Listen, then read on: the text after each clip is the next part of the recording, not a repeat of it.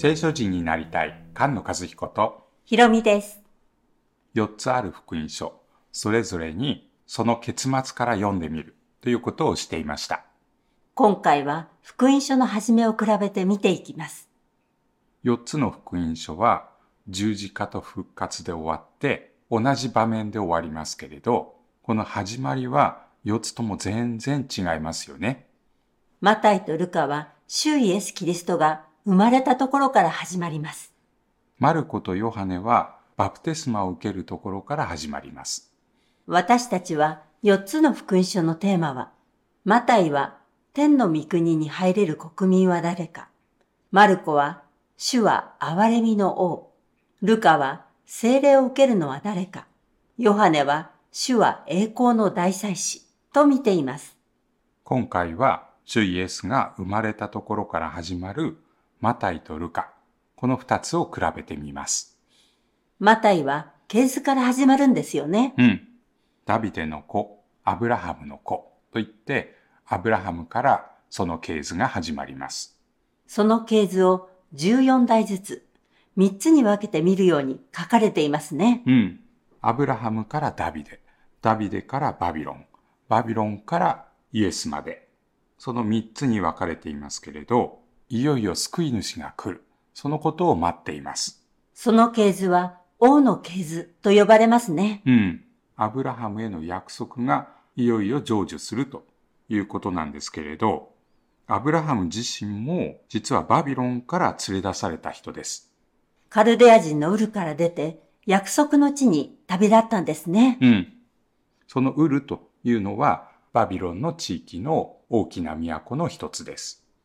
ルカ福音書はクリスマスで読まれる主イエスの誕生が詳しく書かれているところから始まります。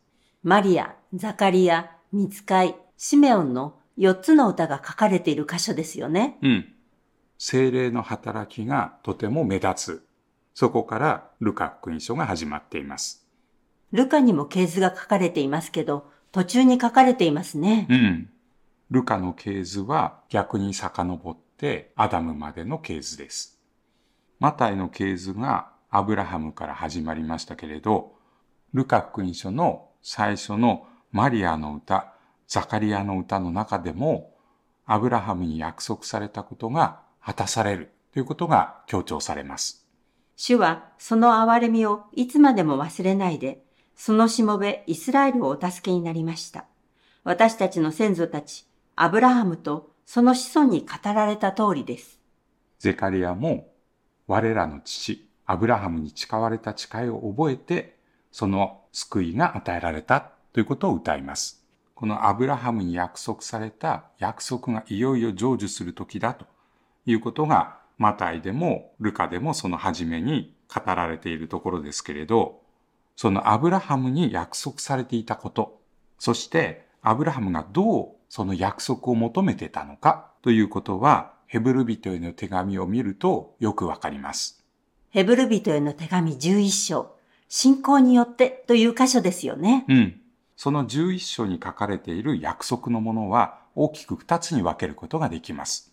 一つは天の都、もう一つは蘇りの命ですね。うん。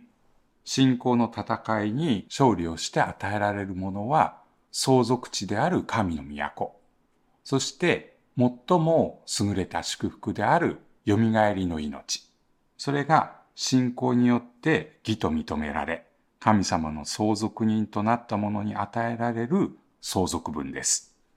アブラハムがウルを出て約束の地に向かったのは神の都を待ち望んでいたからと書かれていますね。うん。アブラハム先祖たちは天の故郷に憧れていました。そしてアブラハムはイサクを捧げるように試みられました。イサクから出るものがあなたの子孫と呼ばれると言われた約束を覚えて、神には人を死者の中から蘇らせることができると考えました。信仰によって生きる者たちは苦しみ、迫害などの試みを受けますが、最後まで蘇りを信じて忠実に戦ったんですよね。うん。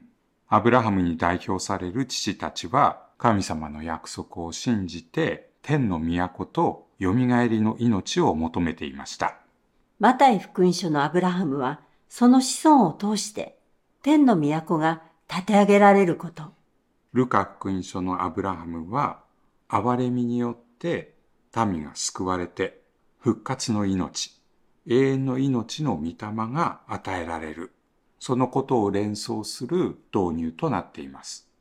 マタイ福音書では、イエスの教えや行動を通して、天の御国の話がよく出てきますよね。うん。アブラハムに約束された祝福が全世界に表されていく。